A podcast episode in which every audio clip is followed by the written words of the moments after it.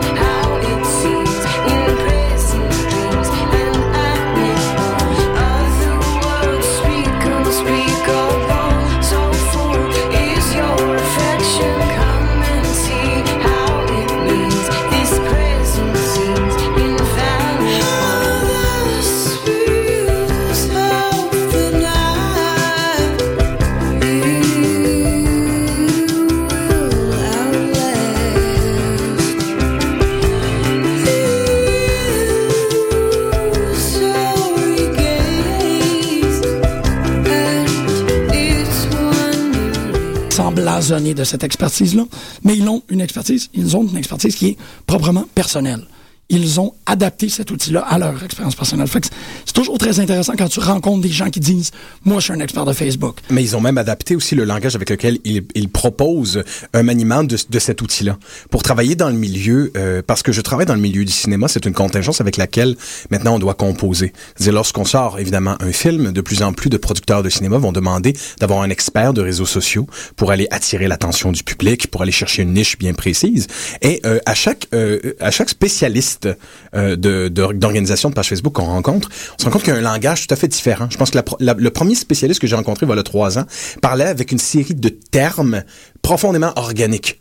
Pour lui, euh, l'idée était que tout ça était comme une plante qui poussait, qui prenait des bourgeons, qui progressait, qu'il fallait arroser. Et en, en, parlait, on, on, on, se serait, on se serait cru devant un hippie en train de faire pousser du weed. C'était incroyable. Mais c'est magnifique. Oui. C'est une belle métaphore d'utilisation. C'est quelqu'un qui s'est mis en tête qu'il fallait approcher l'objet Facebook de cette manière-là. Absolument. Et le deuxième parlait sous terme, sous, euh, sous couvert d'algorithme, de stratégie et de probabilité. Deux écoles de pensée complètes et totales. Et à ce jour, je suis pas sûr qu'il y ait une possibilité pour nous de vérifier si tout ça a un impact. Ben ça, c'est la, c'est la fameuse euh, théorie d'entreprise qui marche beaucoup depuis les débuts d'Internet, à mon sens. Avec ça, il y a un moment où ça, ça vaut ce que ça vaut et c'est comme la personnalité autoproclamée ou l'expert mhm. autoproclamé des réseaux sociaux, ce qui m'a toujours fait assez rire comme, comme titre de gloire parce qu'en même temps, tu disais, avec ta fameuse statistique des, des 10 000 heures, est-ce que 10 000 heures à glander rendent spécialiste de quoi que ce soit? Donc là, on est dans une espèce de paradoxe temporel, c'est-à-dire, j'ai passé beaucoup de temps à perdre mon temps sur Facebook, donc je suis un expert.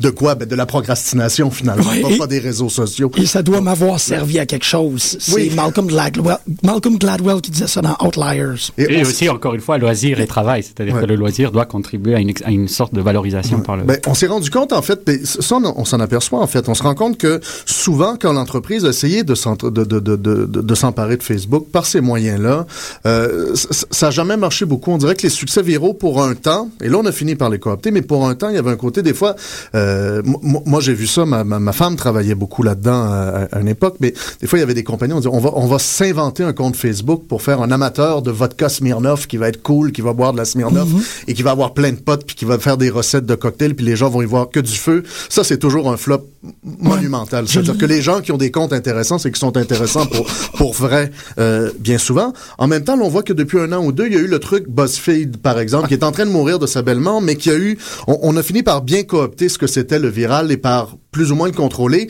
Et je pense qu'on a tué une partie de la, la viralité. C'est-à-dire là, on est allergique. Moi, je vois Upworthy, je vois BuzzFeed, je fais ah, encore, encore une liste sans aucun intérêt. Avec, je pense qu'on a tué la poule aux œufs d'or en essayant de lui faire rendre un peu trop depuis 18 euh, mois. Ouais. la force feedant. Corning the goose, dirait-on. Et euh, de tout à fait, quand, quand, tu disais tout à l'heure qu'il y avait différentes, euh, différentes utilisations, c'est intéressant parce que je pense qu'on est ici quelques, quelques Facebookers devant l'éternel.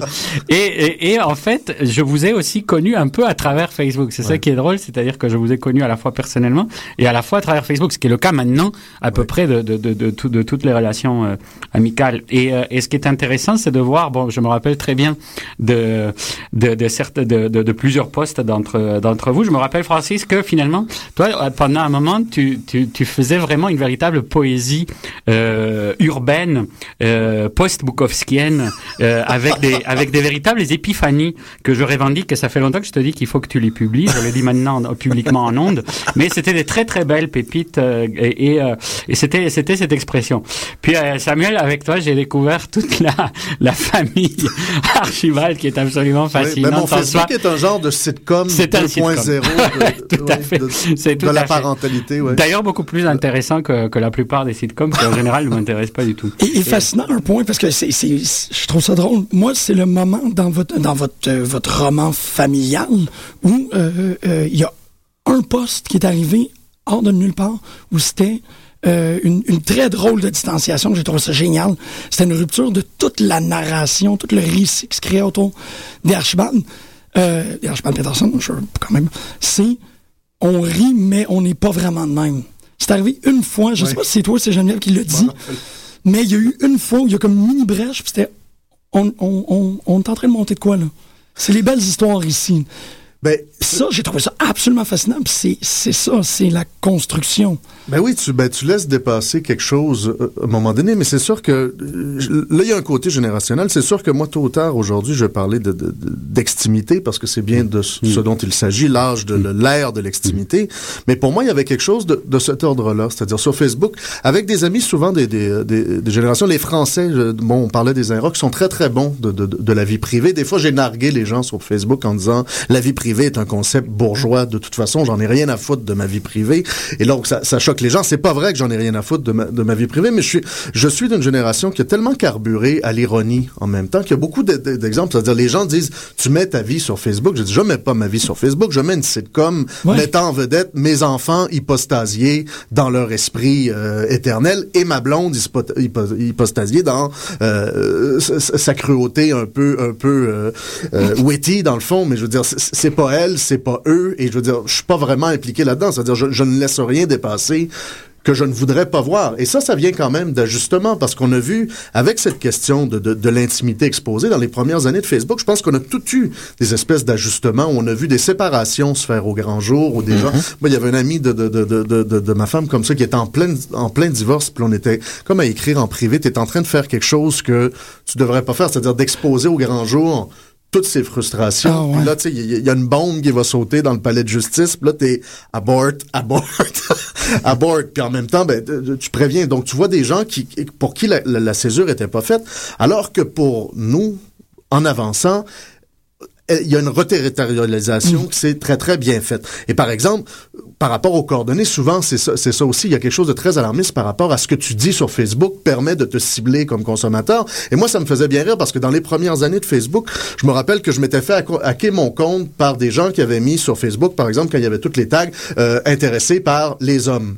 Et je l'ai jamais changé parce que par une question de principe, il y avait un côté, c'est-à-dire les gars veulent me faire rougir en disant que je suis homosexuel sur Facebook. Il y a absolument rien de honteux à être homosexuel, donc je laisse là. Et ça a duré comme ça pendant des années parce que à chaque fois que je voulais changer, il y a une partie de moi qui résistait et qui voulait faire du militantisme comme ça. Ça fait je l'ai gardé pendant des années, mais en même temps, je pense qu'à religion, j'avais mis born again Christian ou un, espèce de truc comme ça. Donc la publicité que je recevais sur Facebook, il y a une fois j'ai failli y aller. Je pense qu'il y avait des publicités pour des croisière homosexuelle républicaine, tu sais, pour des gays républicains. Il me semble que c'est mon genre de vacances, six mois en Alaska, avec, des, républicains gays. Donc, il y avait ce côté-là. Donc, quand on parlait avec le truc, ils vont vous, vous remplir la tête avec la publicité exactement ciblée, mais je dis, faudrait déjà qu'ils sachent qui je suis et c'est pas ce que je c'est pas ce que je donne à, Facebook qui je suis dans, dans mon intime. Et là, il y a une utilisation qui est intéressante en fait de la persona au sens, au sens latin, c'est-à-dire de, de, la persona comme comme masque et qui tient de ce que tu disais tout à fait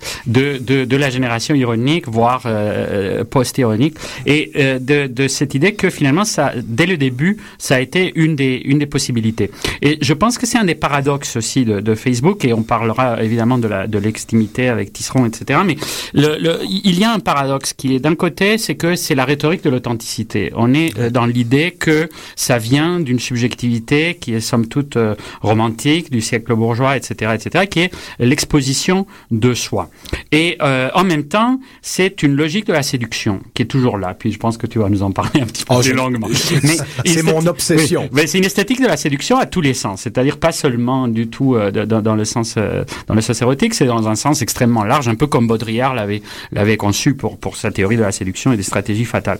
Et donc c'est dans ce paradoxe que se situe toute la question. C'est-à-dire que d'un côté, c'est clair que nous avons des gens qui écrivent leur malaise, euh, etc., qui, qui essayent d'avoir une véritable voix intérieure qui s'exprime, etc. Et puis en même temps, nous sommes conscients que la plupart des gens sont dans des stratégies rhétoriques, des stratégies de rhétorique, de mise en valeur de soi, euh, de, de, se valoriser. Et, et tous ces gens-là au sein d'un même réseau, c'est ce qui devient euh, à la fois fascinant et pervers, je pense. Oui, puis les mêmes personnes peuvent avoir différentes stratégies à différents moments aussi. On sent qu'il y a des, qu'il y a des, qu'il y a différentes, euh, qu'il y a différentes stratégies qui, qui s'articulent.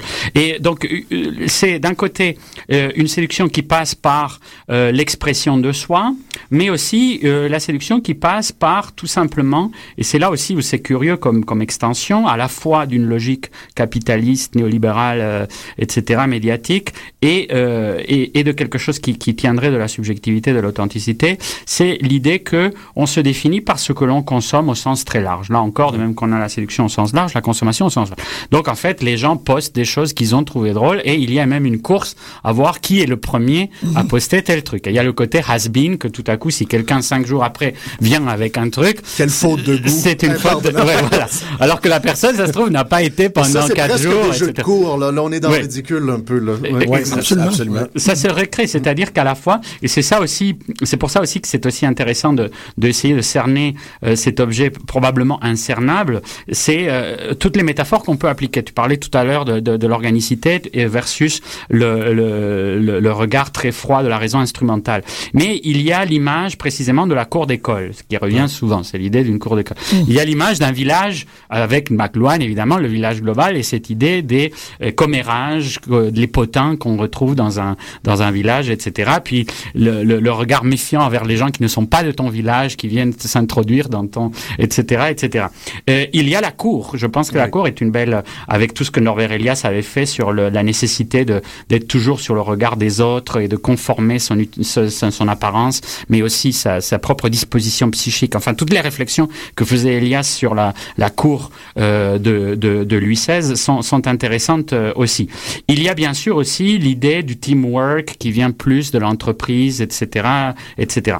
Il y a l'idée des réseaux de solidarité qui tout à coup trouvent leur propre épopée. Il y a un épos de Facebook qui, qui se voudrait. Alors c'est intéressant parce qu'à la fois, bon, il y a l'imaginaire absolument dystopique du fait que c'est le plus belle vitrine pour le prism et pour le pour le national security, tout ça pour euh, comme parfait euh, parfait euh, panoptique finalement et, et- et on y reviendra, je pense, parce qu'il y a tout ce côté orwellien qui, est- qui était quand même intéressant.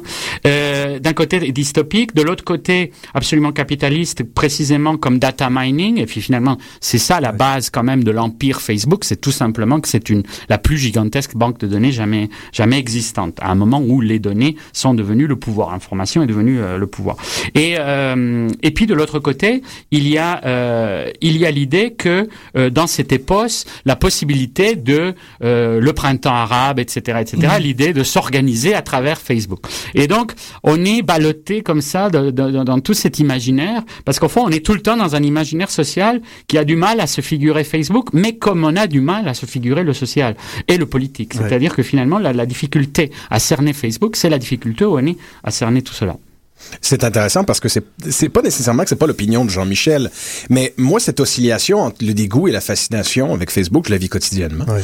Et je la vis quotidiennement. Il y a des moments où Oui. je me dis je ne devrais pas participer à la mascarade, et le lendemain je me dis je ne pourrais pas ne, partici- ne pas participer Mm. Oui. à la mascarade. J'ai envie de faire partie de la mascarade. Oui. Et cette et cette double contrainte, je veux dire, on- moi et Jean-Michel à la limite on l'a vécu en, en parallèle parce que lorsque Facebook est, est né, j'y étais opposé avec véhémence. Aussi. Jean-Michel l'a parfaitement épousé et intégré avec une rapidité élémentaire. Et à mesure que moi, euh, Facebook faisait son chemin dans ma conscience, elle en perdait chez Jean-Michel et on se retrouvait complètement dans, dans, des- dans, des, euh, dans des perspectives un peu opposées. Vous avez fini par vous rencontrer. en quelque Au, part, au centre, ouais. en quelque part. Mais c'est encore très drôle parce que très récemment, tu soulignais mon omniprésence sur les réseaux sociaux Non, en au- 2007-2008. Au début, ouais. Mais c'était pas du tout le cas. J'avais essentiellement la même forme d'occupation que je l'ai présentement. C'est juste que de tes yeux externes, j'y étais toujours. Mais c'était pas vraiment Pas que tu y étais toujours, mais que le- le- la- l'efficacité de l'outil, la façon, l'originalité, euh, la fraîcheur avec laquelle tu t'es lancé était déjà là entrée de jeu. Ben, euh, c'est parce qu'en fait, tu vois, c'est très intéressant ce que tu dis, Antonio, puis ça me permet de tout rabouter ça. Moi, j'ai euh, cette idée-là de, de, de l'esthétique ou de, de se présenter. Ça fait, en- ça fait l'inverse. J'ai l'impression que Facebook m'a rendu plus timide. C'est marrant que tu dis ça parce que, euh, comme je disais, je vous ai connu à travers Facebook, et c'est vrai que j'ai connu les, les deux personnalités flamboyantes de, de Samuel et de, Francis. Et toi, j'étais senti réfractaire à l'expérience, mais avec tout à fait, euh, c'est tout à ton honneur. Je n'ai absolument rien. Non, mais c'est pas, c'est ça, mais c'est pas du tout le cas. C'est juste que euh, Facebook, avec toute cette idée-là de mise en scène de la personnalité, et bon, là, on peut faire des parallèles avec la société du spectacle de bord. euh, ce que je réalisais, c'est que tout le monde était plus intéressant que moi. Et ça m'a pris beaucoup de temps à arriver au point où ce que je faisais, non, ces gens-là ont juste appris à écrire le haïku parfait.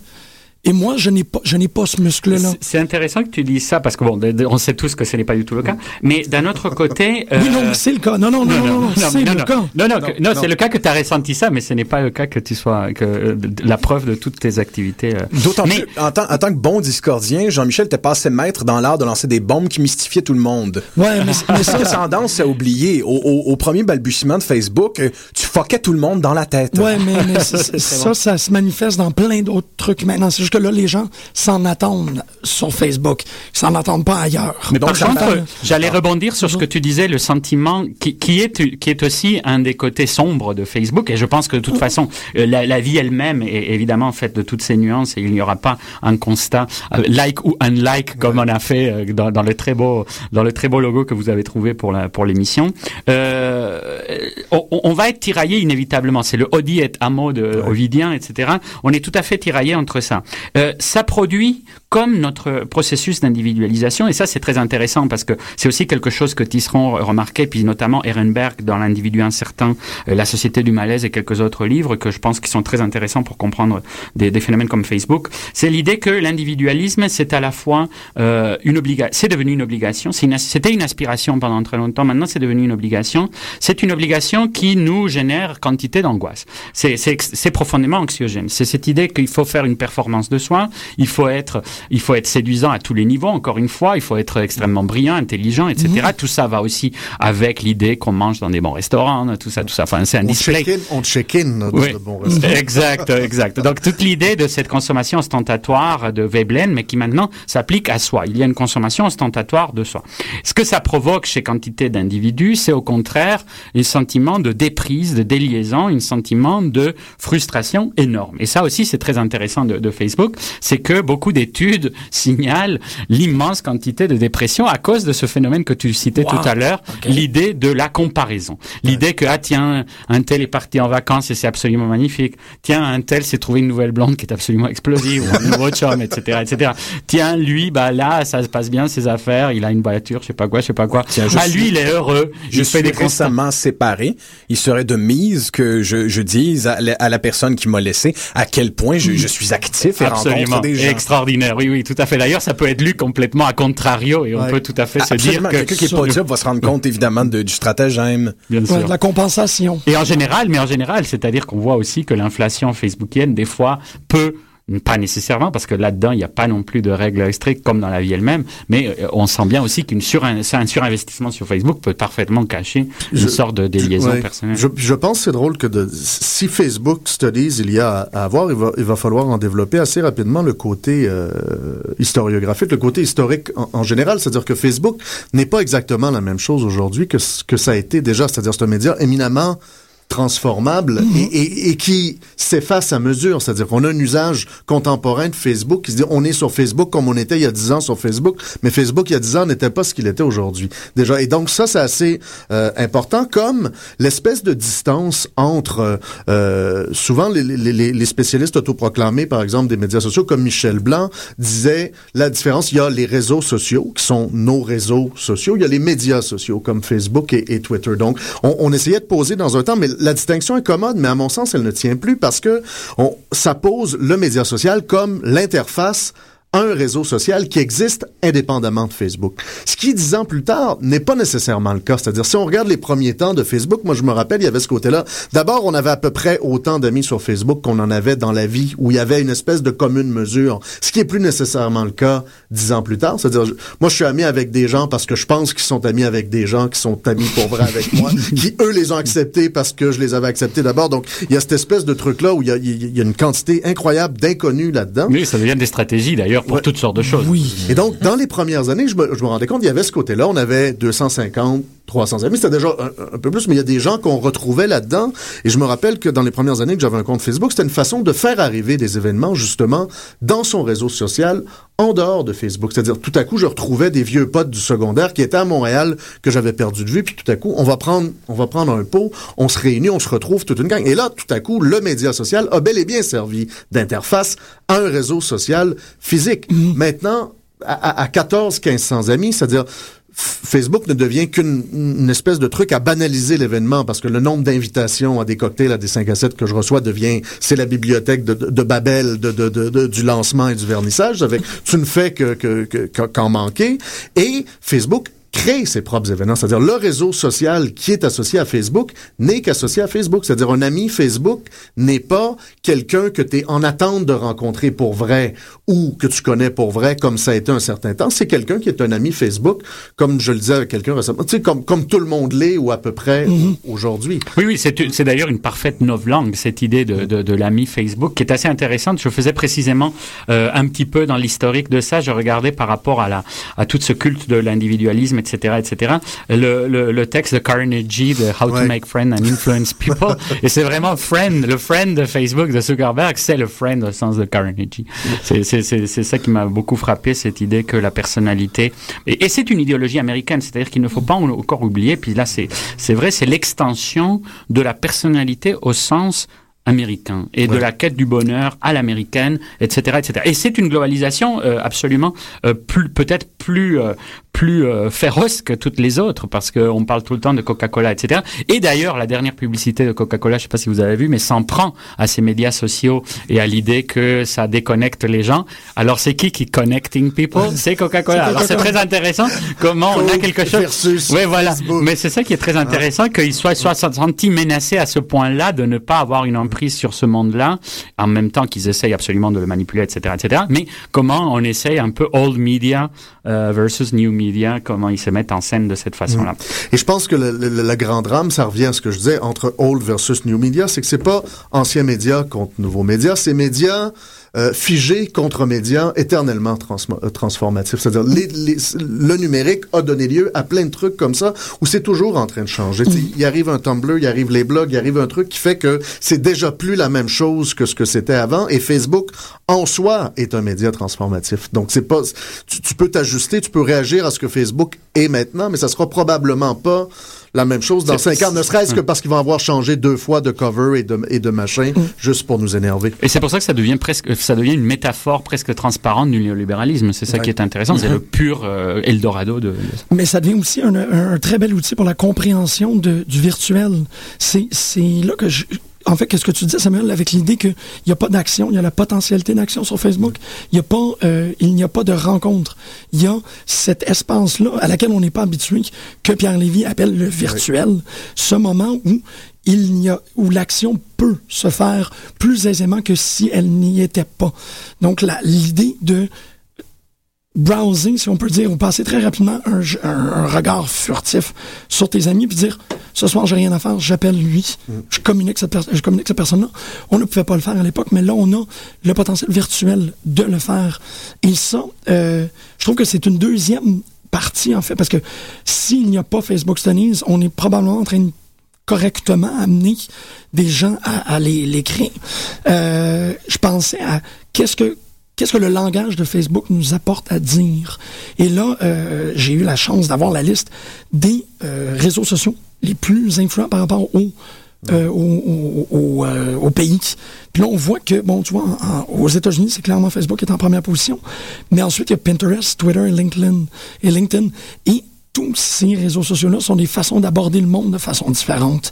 Et là, on tombe aussi dans des trucs comme, euh, que, que moi, je connais pas, 20 en Espagne. Oui, beaucoup. Et au, pour- euh, au Brésil, il y en a un gigantesque. Là, je me rappelle plus le nom, mais qui est Euh, à, à l'échelle du Brésil précisément. En Allemagne.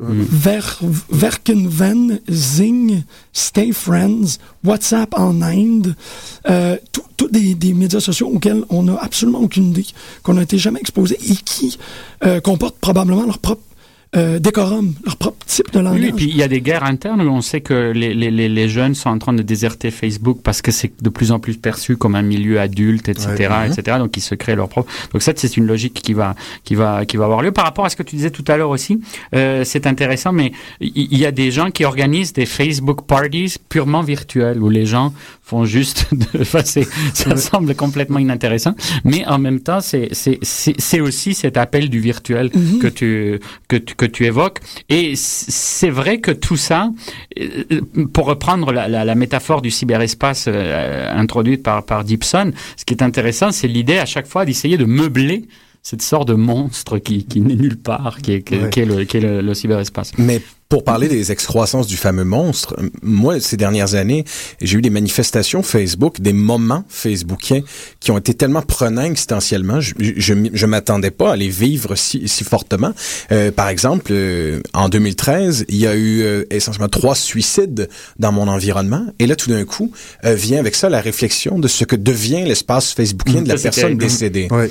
Euh, Est-ce que ça devient un espace de un espace funéraire, un espace où on va euh, aller porter des fleurs virtuelles à l'individu décédé Euh, On se retrouve dans des, des circonstances parfois un peu euh, surprenantes où l'individu décédé se fait taguer sur une photo par une personne qui ne sait pas qu'elle est décédée. Euh, J'ai une personne dans mon environnement, euh, dans, dans mon environnement. J'ai un ami Facebook que je ne vois pas du tout et qui euh, a décidé d'ériger ses activités Facebook comme un véritable processus de création et qui est 24 heures sur 24 dans une espèce de narcissisme euh, volontaire et ironique affiché Oui. et qui s'est rendu jusqu'au jusqu'à une mise en scène de suicide euh, où elle a tenu en suspens tous ses amis Facebook pendant trois jours, euh, voulant purement et simplement suggérer finalement qu'elle allait se faire une coupe de cheveux, que c'était donc le suicide de ses cheveux.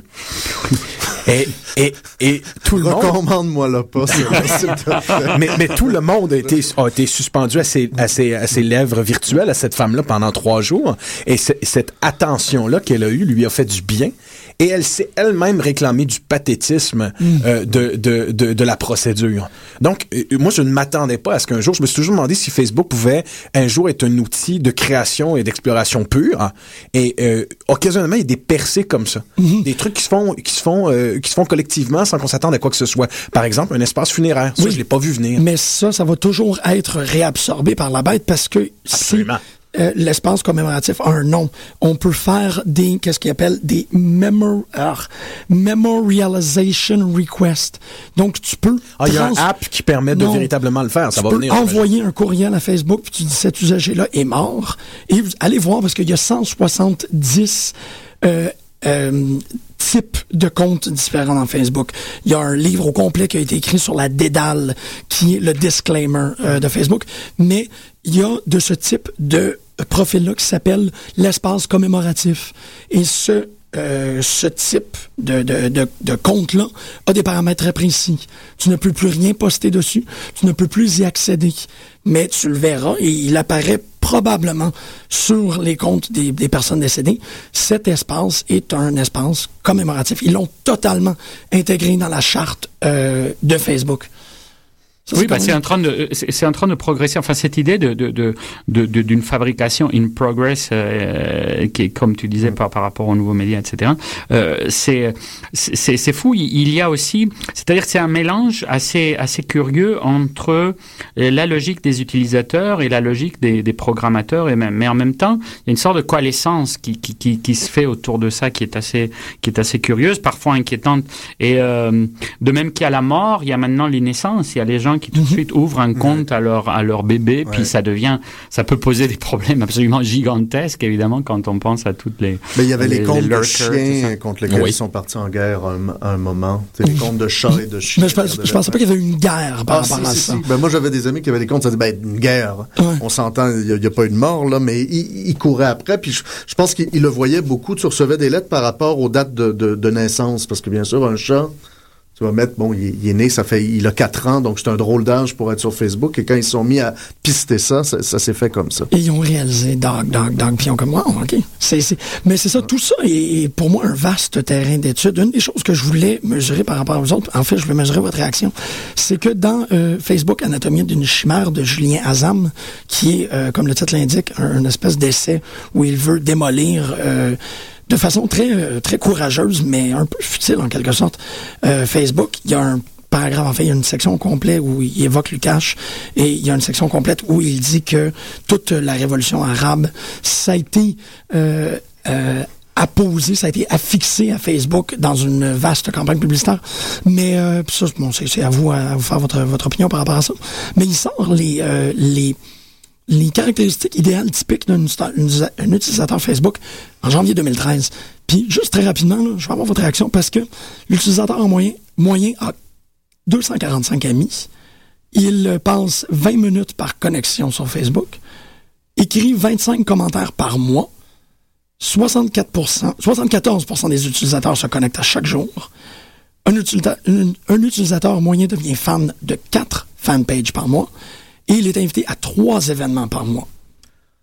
Mais je pense que là, c'est le, le côté, euh, c'est le, c'est le problème des, des moyennes qui veulent rien dire parce que les comportements, pour moi, sont trop scindés. C'est-à-dire, là, quand tu fais une moyenne comme ça, là, tu reconnais personne parce que cette moyenne-là ressemble pas à, à beaucoup de gens. C'est-à-dire, moi, j'ai l'impression que c'est beaucoup plus scindé que ça. C'est-à-dire que tu as des gens, euh, quand je les vois, c'est-à-dire, tu as des gens, justement, qu'on dit Facebook est un, euh, un, un environnement très adulte. Moi, les, les, les gens que je connais, là, tout à coup, c'est la génération de nos parents qui sont beaucoup sur Facebook, mais qui vont rouler beaucoup à 40, 50 amis, donc qui ont le réflexe d'être très, très contrôlés donc, et donc qui acceptent pas des moi je me rappelle quand, quand mon père s'était branché sur Facebook là, il est plus il, il a plus son iPad il, il trouvait ça fou mais il y avait ce côté là c'est-à-dire il m'appelait à chaque fois qu'il y avait une demande d'amitié.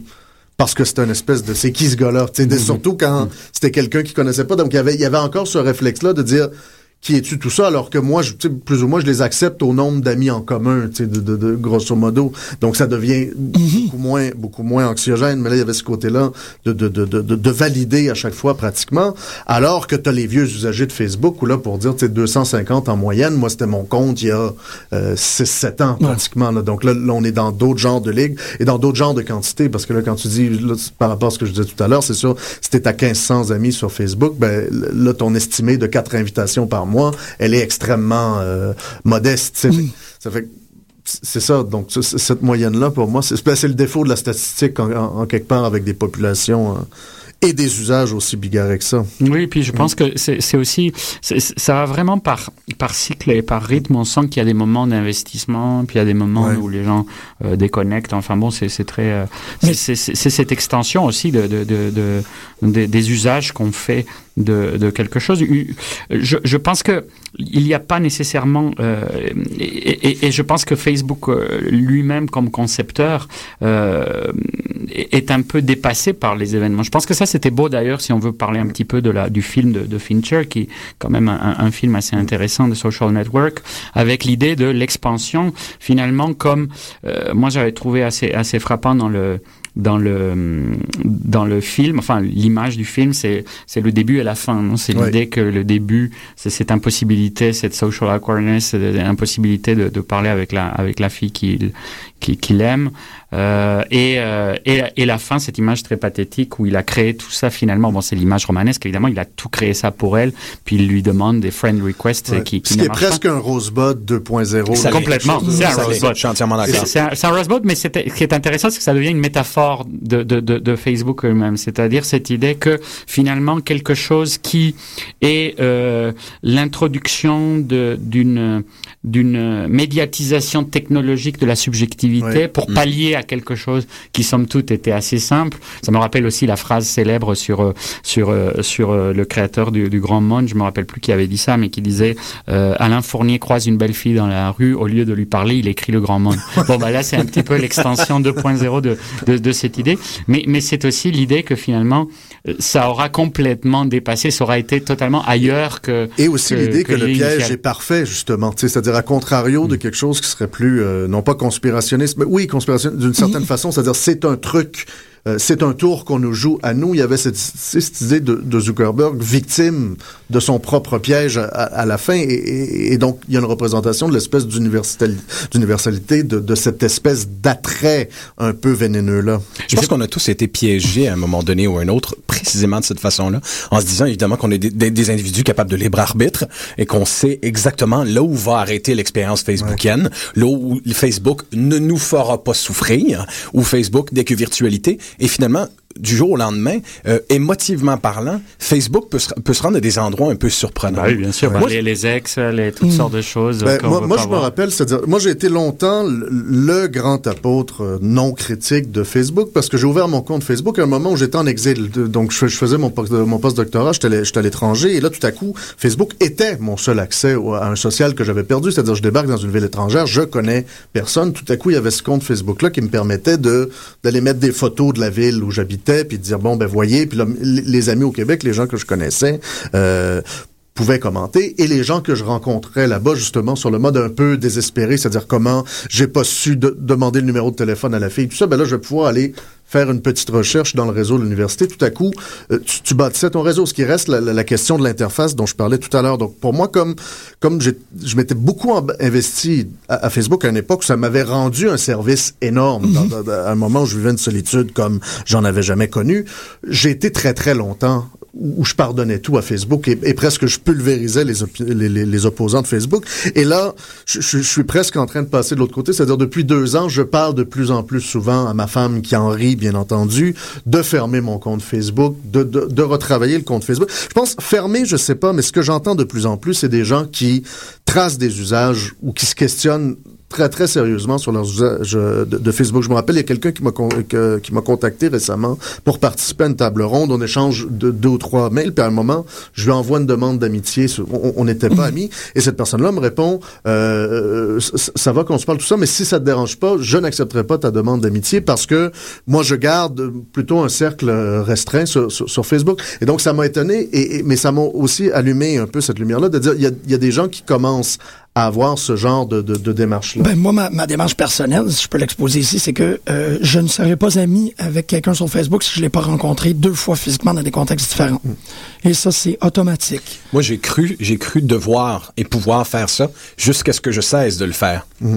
Parce que moi, moi c'est des règles imposées à l'interne quand tu arrêtes de les respecter, mais là, ça part. Ouais, je comprends. Parce que moi, s'il y avait une, s'il y avait une dimension de Facebook euh, qui m'obsède, c'est le, le, le, temps de l'amour. Facebook au temps de l'amour, c'est le show, le show d'Erlo de la Clos 2.0. et j'ai et j'ai des, des exemples assez euh, assez évocateurs, assez tristes mais assez riches en même temps.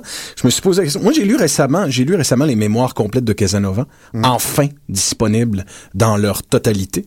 Et à mesure que je lisais euh, le texte, c'était pas l'aspect euh, de l'homme séduisant, c'était pas l'aspect du séducteur qui, qui me sautait à l'esprit, mais c'était cet individu capable de se réinventer ce, ce, réseau social, cette page Facebook sur deux pattes, cet individu qui est capable de donner la forme qu'il veut pour être entendu et écouté et séduire qui il veut. Donc c'est cet aspect-là de Facebook, moi, qui m'obsède le plus, surtout en ce qui concerne euh, la vie émotive, euh, le flirt, la vie érotique et même, poussons-le plus loin, une nouvelle forme, à la limite d'érotisme entièrement basée sur le voyeurisme de The Girl Next Door, de l'ami de ton ami, de la femme de ton meilleur pote.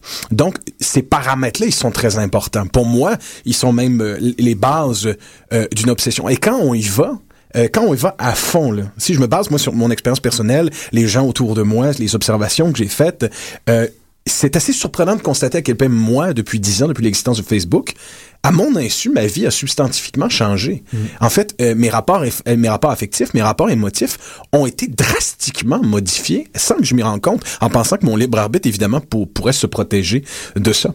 Et c'est en, se en se rendant compte qu'un rapport euh, presque machiavélique dans la façon avec laquelle on va aller vers la séduction sans même parfois s'en rendre compte. Euh, il y a du machiavélisme, mais à un moment donné, on se perd là-dedans. Parlons séduction, parlons, euh, parlons rapidement de la chasse, le stalking sur Facebook pour l'appeler comme ça. Il l'appelle le, le, le mot a été lancé. Mais il faut le, il, il faut le dire.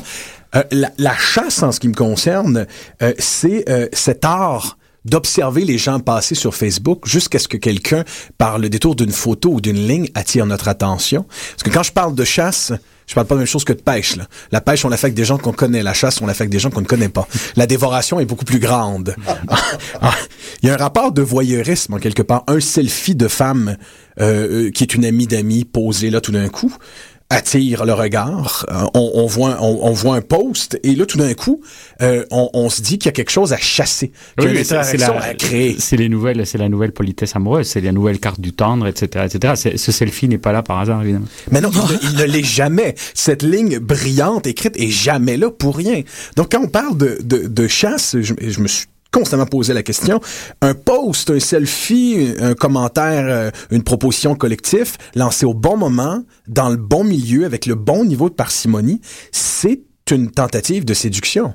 Euh, Il y, a, il y, a, il y a des exemples. Euh, si, si on épouse une cause sociale, par exemple, si j'étais un sociopathe fini, en ce moment, ça serait une excellente idée, euh, et, et je le fais parce que je suis féministe et je, je, je sympathise à la cause féministe. Mais si je ne l'étais pas et que j'étais un, et j'étais un total sociopathe, ce serait très facile en ce moment de sympathiser à la cause féministe, justement pour séduire un groupe de personnes données. Ça serait très facile. Il faut, il faut l'avouer. Oui, il, y en a, absolument. il y en a quelques-uns qui ont compris ça avant toi. É- énormément.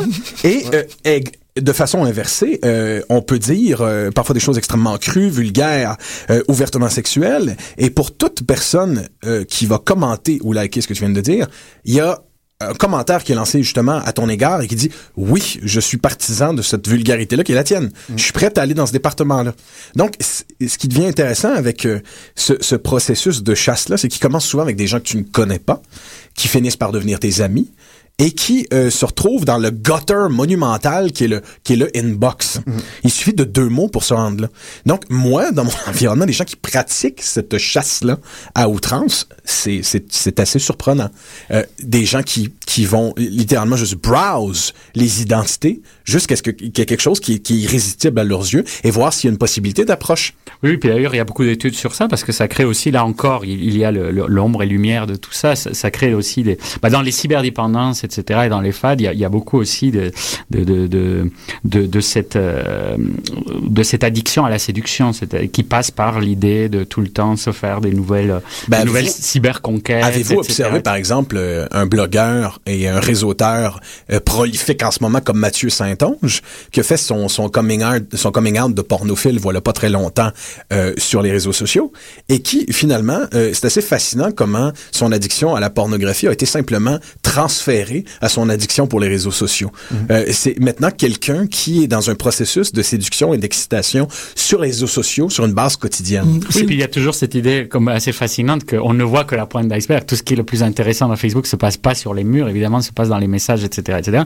Et on peut parfaitement imaginer des gens qui deviennent totalement addicts au fait que les gens leur envoient des photos de leur intimité, etc., etc., et que ça devienne, ça devienne des nouveaux comportements euh, érotiques et qui est bon, ça, évidemment, ça existe ces rapports euh, cyber, euh, cyberpornographiques, etc., etc., et et aussi qui, qui, qui prennent la place des vrais rapports de séduction euh, physique du hic et nunc et du, du ici et maintenant aussi. Donc, Ben, Dieu merci, ça a ouvert des, ça a ouvert des perspectives de flirt à, à des gens qui ne le feraient pas physiquement aussi.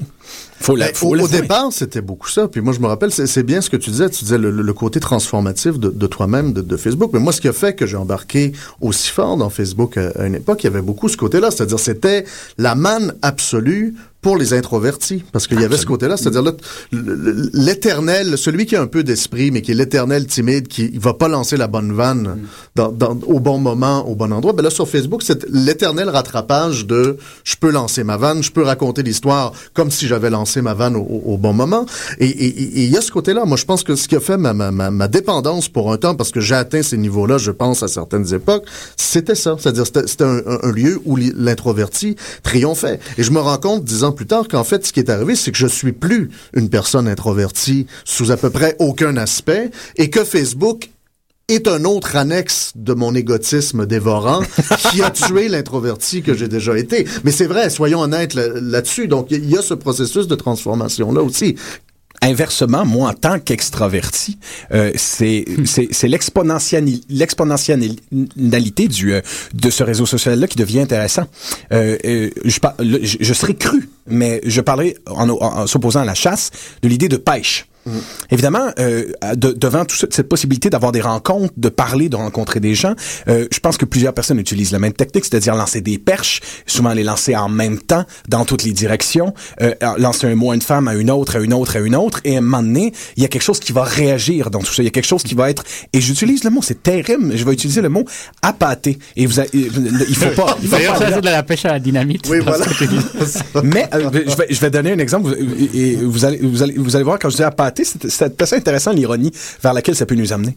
Euh, je, comme disais tout à l'heure, euh, tu, tu racontais souvent c'est quelqu'un que, que dont tu n'as pas saisi le nom. T'es dans une fête. J'étais dans une fête. Petite anecdote, tranche de vie. Je suis dans une fête une femme charmante, pas la chance de connaître son nom. Évidemment, l'événement Facebook permet d'aller trouver son nom, de l'identifier et de savoir c'est qui, euh, de l'observer, de regarder ses photos, savoir quel genre d'individu c'est. Par la suite, quelle, laquelle des deux personnes va avoir le courage de, de faire le, le, le, le mouvement incroyable qui est le demander, faire une demande d'amitié sur Facebook. C'est incroyable à quel point c'est compliqué. Je suis un homme marié, ça me rappelle plein de bons souvenirs, mais ça fait vraiment des années que je...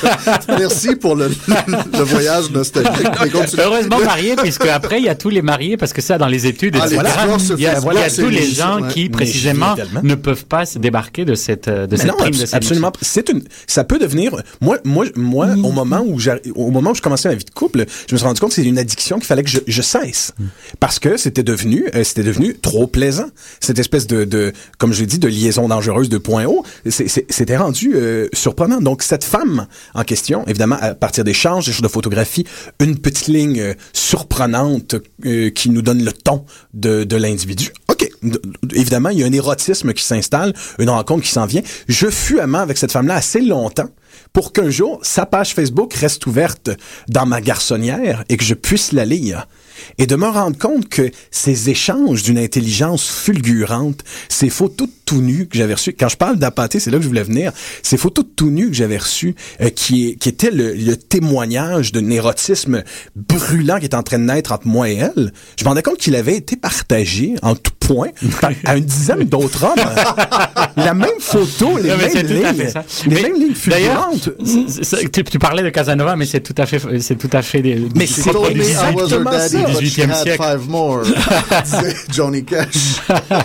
Tu te crois chasseur et finalement tu es la Bien part et mais ça c'est l'éternelle leçon des hommes. Mais c'est de, c'est finalement de, de ce, C'est de- le garde-robe, mais là, il est dans un ordinateur. Ouais, ouais. Mais un truc, excuse-moi, j'allais non, vas-y. Non, un truc qui, qui- qui- bon, qui me semble tout à fait fascinant. À côté de, de ça aussi, je pense qu'il y a le côté euh, jeu de cours dont on parlait. Il y, a, il y a- le côté, à un moment donné, réconciliation. Je pense que ce qui fait que j'ai des gros bémols avec Facebook, en dehors de l'usage que j'ai pu en faire, du trop grand nombre d'amis peut-être, du bon des, des, des, des interactions qui se diluent, il y a le côté, je pense, pour moi, il y a l'âge normatif de Facebook depuis on est entré, dans lequel on est entré beaucoup depuis deux ou trois ans. C'est-à-dire, il y a un côté à un moment très expérimental et presque anything goes d'extimité, c'est-à-dire comment on va partager l'intime dans, dans une nouvelle sphère publique, où là, on est dans une espèce de, de- d'essai-erreur, mais où, ça pardonne. Et je pense que là, sur Facebook, on parlait d'individu- d'individu- d'individualité tout à l'heure, je pense qu'il y a déjà ce paradoxe-là. C'est-à-dire, là, il y a des effets de société, tout le monde est pote avec tout le monde, et c'est la mécanique même.